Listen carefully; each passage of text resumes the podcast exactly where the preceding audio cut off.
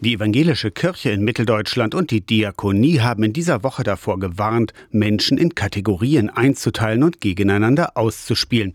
Jeder Mensch habe den gleichen Wert und besitze die gleiche Würde, betonte Christoph Stolte, Vorstandsvorsitzender der Diakonie Mitteldeutschland beim jährlichen Pressegespräch zum Jahresbeginn. Unser Menschenbild von dem wir als Diakonie stehen und was wir auch allen unseren Beschäftigten kommunizieren, ist die Gleichwertigkeit aller Menschen und die unverlierbare, aber auch verletzbare Würde.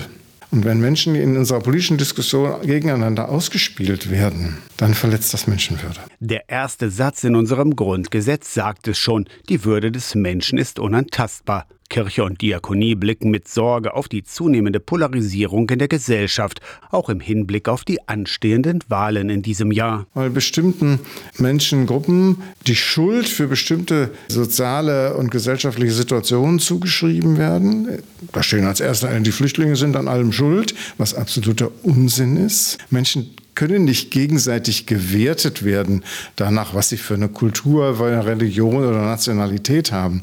Das verstößt grundsätzlich gegen die Menschenwürde. Und wenn die AfD Menschen wertet und versucht gegeneinander auszuspielen, dann muss man sagen, das darf nicht sein. Deutschland brauche aber Migration.